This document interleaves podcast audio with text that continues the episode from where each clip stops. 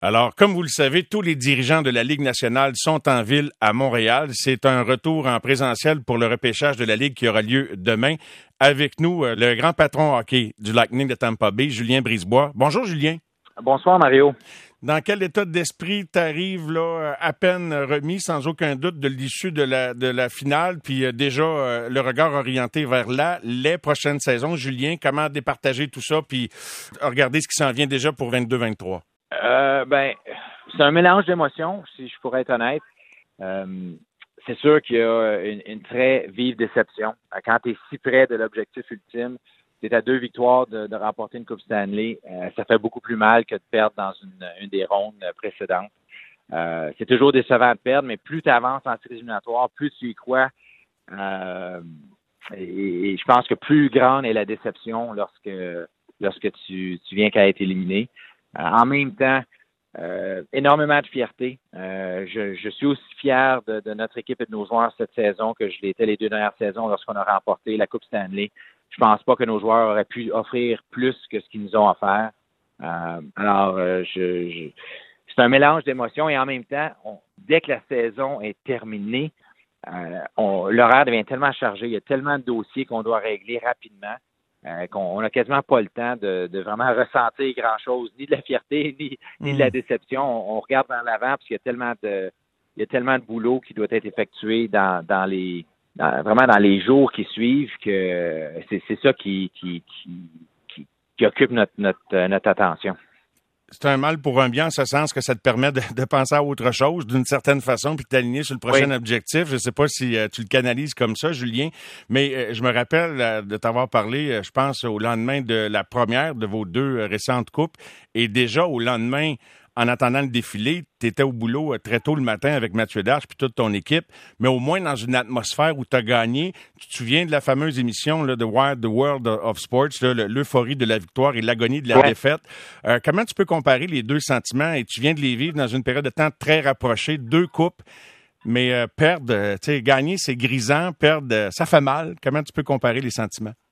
Ben, j'avais euh, les deux derniers étés, j'avais de la sympathie pour euh, Jim Neal et, Marc Bergevin parce qu'ils se retrouvaient dans le même dans le même bateau que moi où il y avait énormément de travail à faire en, un très court laps de temps. Tu dois te revirer de bord sur un dizaine.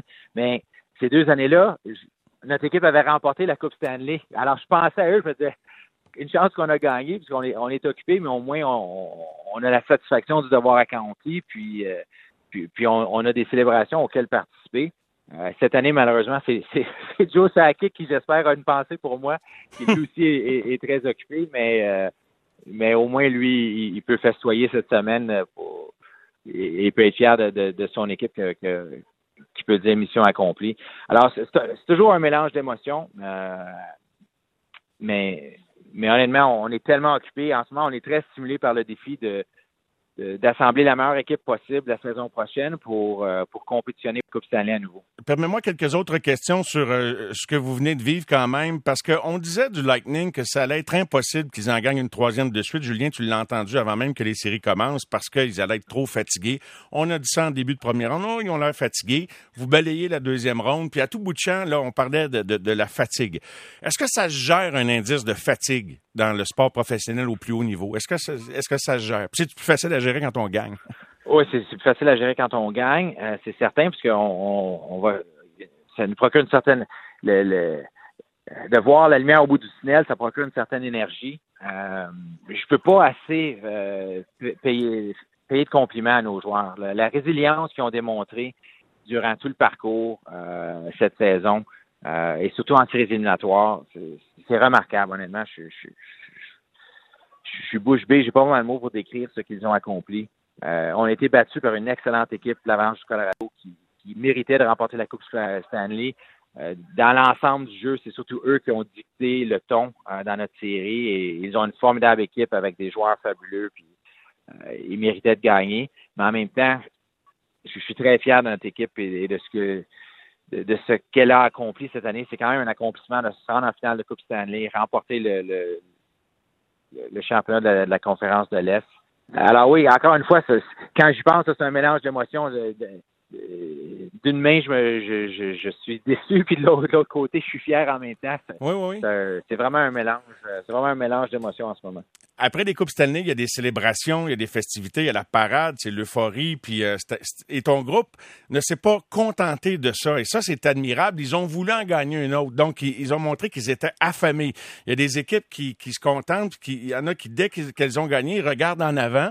Et tu es intrigué de voir comment ton groupe euh, va euh, réagir et canaliser cette fois l'énergie de la défaite et comment ils vont rebondir la saison prochaine. Parce qu'on a dit, là, tu le sais que c'est vieux comme la terre de dire qu'une année que tu gagnes la Coupe, c'est difficile de, revenir. Vous n'avez gagné deux, vous avez trois finales, et là, c'est des émotions d'une équipe perdante. Donc, y a-t-il une intrigue comme dirigeant par rapport à ta prochaine saison face à ça? Oui, je réalise en même temps que je n'ai pas répondu à ta, dernière question, c'est à savoir le, rôle de la fatigue, mais je pense que notre, club était affamé. Il était affamé. C'est le sentiment que j'ai eu l'été dernier, à ce temps-ci de l'année, quand, quand je parlais à nos joueurs euh, de, la, de la saison qui s'en venait, la saison 21-22. Les joueurs étaient affamés. Ils voulaient remporter une troisième Coupe Stanley. Ils ont mis les efforts. Ils se sont présentés au camp d'entraînement en, conditions physiques euh, extraordinaires. Euh, et, ils ont payé le prix. Ils ont fait des sacrifices tout au long de la, saison pour nous donner une chance de, remporter une troisième Coupe Stanley consécutive. La fatigue, ça fait partie de tous les parcours en séries éliminatoires. je ne pense pas que je ne pense pas que le, fait qu'on ait remporté deux Coupes Stanley au préalable, ça, ça a nuit à nos efforts de remporter une troisième Coupe Stanley. Tout au long de la saison, j'ai eu l'impression qu'au contraire, c'était une source de motivation d'en remporter une troisième.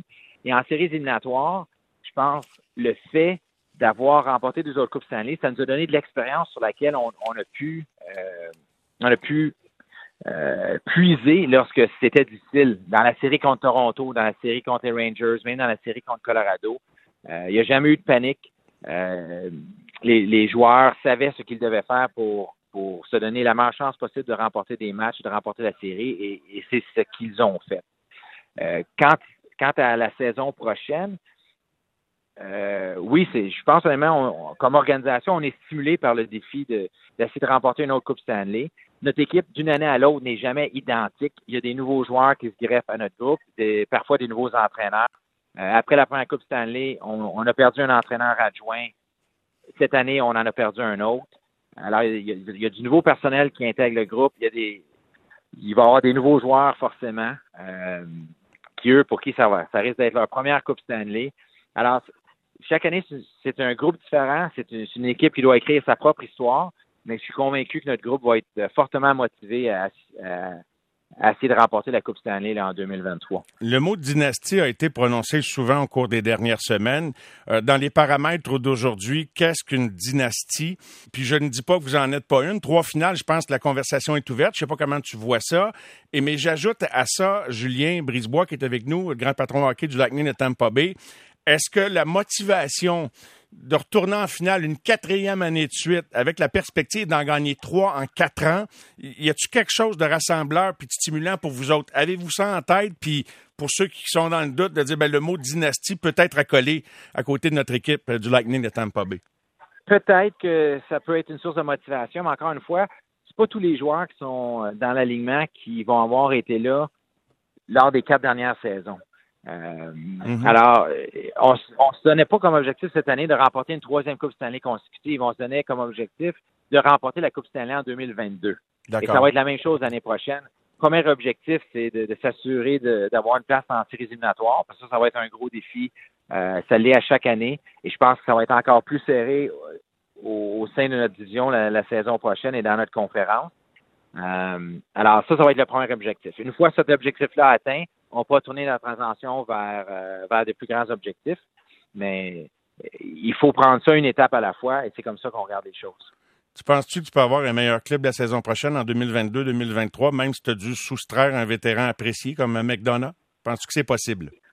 Euh, mon mandat, c'est d'essayer d'assembler la meilleure équipe possible. Alors, euh, ça va être ça l'objectif. Le temps nous dira à, savoir à quel point cette, équipe-là va, connaître du succès.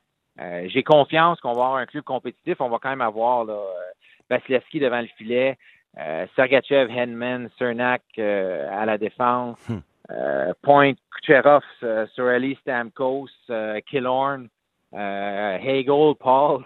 Ross Colton. Arrête, arrête. On va avoir une équipe compétitive. Je m'attends à ce qu'on ait une équipe compétitive, à savoir à quel point elle va connaître succès l'année prochaine. Il y, a, beaucoup de facteurs qui rentrent en ligne de compte. Euh, mais nous, on va tout mettre en place pour euh, essayer de d'optimiser nos chances de succès la saison prochaine. Le repêchage est demain. Es-tu d'accord pour dire que 2021-22, c'est pas vu comme une grosse cuvée par rapport au talent, surtout dans les premières rondes? Es-tu d'accord avec ce que, ce que beaucoup de gens disent par rapport à la cuvée de cette année? Euh, mon opinion à moi, c'est que d'une année à l'autre, on ne sait pas. Et même quand on se présente à la séance de sélection annuelle, le matin même, on ne sait pas dans cinq ans combien de ces joueurs-là vont, vont performer et, est-ce que ça a été une grande cuvée ou ça n'aura pas été une grande cuvée. Le temps nous le dira. Ce qu'il y a euh, dans certains dans certaines années, c'est que tu as un Sidney Crosby ou un Connor McDavid qui est disponible et tout le monde sait déjà que ce joueur-là va être un joueur spécial. Mais c'est rare. Euh, c'est pas à chaque année que, que c'est le cas. C'est plutôt l'exception où tu as des séances de sélection où tu as un joueur qui, qui, sait déjà qu'à 17 ans que ça va être un mm. joueur euh, de très, très haut niveau dans la Ligue nationale. Toi, Julien, là, on jase. Ça serait qui ton premier choix? Euh, si tu repêchais premier au total? J'ai passé euh, zéro énergie sur la première sélection, sachant fort bien que c'est pas moi qui, qui allait la faire. On, s'est concentré plus sur des, des joueurs qui risquent d'être encore disponibles là, en fin de première ronde. Essayes-tu d'aller chercher des choix pour la saison prochaine ou tu travailles davantage sur ta masse salariale comme tu le fais en échangeant Ryan McDonough? notre première priorité, euh, une fois la saison terminée, euh, en ce qui a trait à la préparation de la, prochaine campagne, c'était de rencontrer euh, les agents de Nick Paul, André Palat et Jan Ruta pour avoir une idée de du coût euh, et du type de contrat qu'on devra mettre en place pour, euh, pour conserver leur service et d'échanger Ryan McDonough euh, de sorte à ce que je puisse libérer de l'espace salarial pour que je puisse justement travailler un petit peu et, et conserver, on l'espère dans les prochaines semaines, les prochains mois, les services de, de Sergachev, Cernak et Surali à plus long terme. là, cette semaine, j'ai retourné mon attention une fois la transaction McDonough complétée, une fois le contrat Paul signé je retourne un petit peu mon attention plus vers la séance de sélection et, notre sélection de première ronde demain. Mais euh, je suis encore à ce qui a trait à la préparation de la saison prochaine, essayer de signer euh, Yann Ruta, essayer de signer André Palat ou préparer un plan B dans l'éventualité où je ne peux pas signer ces joueurs-là. Et pas trop essoufflé après ces trois années-là, toi, Julien, comme dirigeant, c'est toute une gymnastique, c'est un exercice d'équilibrisme salarial, les motifs euh, de performance, naviguer à travers les blessures. Comment tu vas après ces trois années très intenses-là? Euh, je dirais, il y, a un petit down après la défaite, après, la, après la défaite. Mais le lendemain matin, on s'est réveillé euh, très stimulé par le défi qui nous attendait. c'est bon signe. Euh, alors là, on, est, comme j'ai dit, on est vraiment stimulé comme groupe. Je suis stimulé personnellement par, par, le défi de, remporter une autre Coupe Stanley. Alors, euh, pour l'instant, au niveau de l'énergie, ça va. L'arbitrage est-il un sujet euh, dans vos discussions de DG? Tu satisfait du niveau d'arbitrage, de la cohérence de l'arbitrage pendant les séries? Oui, je dirais dans l'ensemble. C'était pas un sujet aujourd'hui. Il y a eu un rapport sur, le type de punition qui ont été décernées, comment, comment ça évolue d'une année à l'autre, mais euh, je, dirais dans l'ensemble, il n'y a aucun doute que nous avons les meilleurs officiels au monde. Euh, les meilleurs, ils se retrouvent dans la Ligue nationale. C'est un, boulot qui est, très difficile, très exigeant. Euh, les gens sont très émotifs, tant les joueurs que les partisans, que les, que les entraîneurs, que les dirigeants, que, que, les membres des médias. mais dans l'ensemble, quand on regarde le, millier de décisions que les arbitres doivent prendre dans le courant de, dans le feu de l'action, euh, c'est très, très rare qu'ils se trompent. Euh, ça arrive et on met beaucoup d'emphase sur ces décisions-là. C'est normal, personne n'est parfait. Mais dans l'ensemble, on est choyé d'avoir les officiels qu'on a. Et, et, quand on regarde ça objectivement, on doit avouer que c'est très rare qu'ils se trompent. Tampa repêche bien, développe bien depuis longtemps. Tu as été euh, un, artisan euh, majeur, principal dans, dans l'ébauche des, des, politiques, de la philosophie. Et euh, j'étais en conversation avec des, des, jeunes espoirs qui pourraient être repêchés en première ronde et deuxième ronde. D'ailleurs, certains sont en régie au moment où l'on se parle, pendant qu'on se parle, Julien. Et on me dit que l'organisation de, de Tampa, puis on essaie de savoir qu'est-ce qui fait le succès d'une organisation, pose plus de questions peut-être que la moyenne. En tout cas, moi, mon petit sondage est clair, là, me dit que vous voulez tout savoir. Euh, et on va dire, ben, toutes les équipes veulent tout savoir, mais il semble que vous avez encore plus de questions plus pointues. Vous voulez, qu'est-ce que tu cherches à savoir? Tu sais, dans un repêchage sur un jeune sur qui vous voulez parier, c'est quoi les informations les plus précieuses, Julien? Parce que c'est vrai que tu as l'impression que vous posez plus de questions que les autres. Euh, je ne sais pas si on pose plus de questions que les autres, euh, mais je suis content d'entendre que, c'est ça notre réputation et si, c'est le cas, alors chapeau à tous nos tous nos recruteurs qui, sont ceux qui généralement font la grande majorité des, entrevues auprès des, espoirs. Qu'est-ce qu'on cherche à savoir? On, cherche à, connaître le jeune, d'où il vient, où il, où, où il, où il s'en va, où lui il pense qu'il s'en va, qui a côtoyé en cours de, de route, qu'est-ce qu'il a appris. On cherche à apprendre à connaître le jeune pour avoir une bonne idée de, si c'est une personne qui risque d'exceller au sein de notre organisation. Je fais appel au mentor que tu peux être. Là, euh, c'est pas une question pour moi, mais il y, a beaucoup de familles euh, de Québécois qui sont à l'écoute ce soir à cette veille de repêchage. Il y a des jeunes en régie qui vont être repêchés. Qu'est-ce qu'un des meilleurs directeurs généraux de l'industrie peut dire à un jeune qui, a le talent pour jouer dans la Ligue nationale, qui va être repêché demain ou vendredi?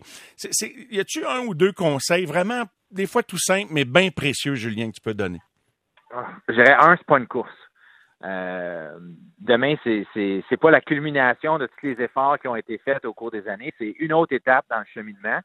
Euh, et c'est une étape qui est très médiatisée, qui, euh, qui est marquante, euh, mais en même temps qui n'est pas si importante que ça sur, sur le, le, reste du déroulement ou du reste du chemin de, carrière de l'athlète. Euh, il reste encore beaucoup de boulot à faire, puis il faut, faut aimer travailler sa game, dans le fond. Il faut, faut aimer ça être un joueur de hockey, il faut aimer ça aller à l'aréna, compétitionner, faire des sacrifices pour l'équipe, faire des sacrifices pour ta propre carrière. Euh, je leur dirais qu'il reste beaucoup de sacrifices à faire. Il y a beaucoup de sacrifices qui ont été faits, euh, entre autres par les parents jusqu'à présent.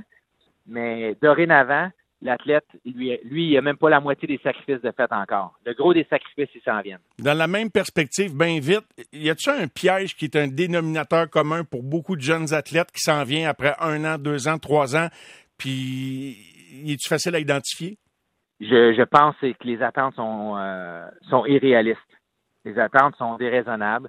Euh, on fait on fait beaucoup de, de, bruit avec la séance de sélection annuelle. Euh, on, fait beaucoup de millage d'un point de vue marketing avec cet événement-là. Et on, vend très fort les jeunes qui sont sélectionnés.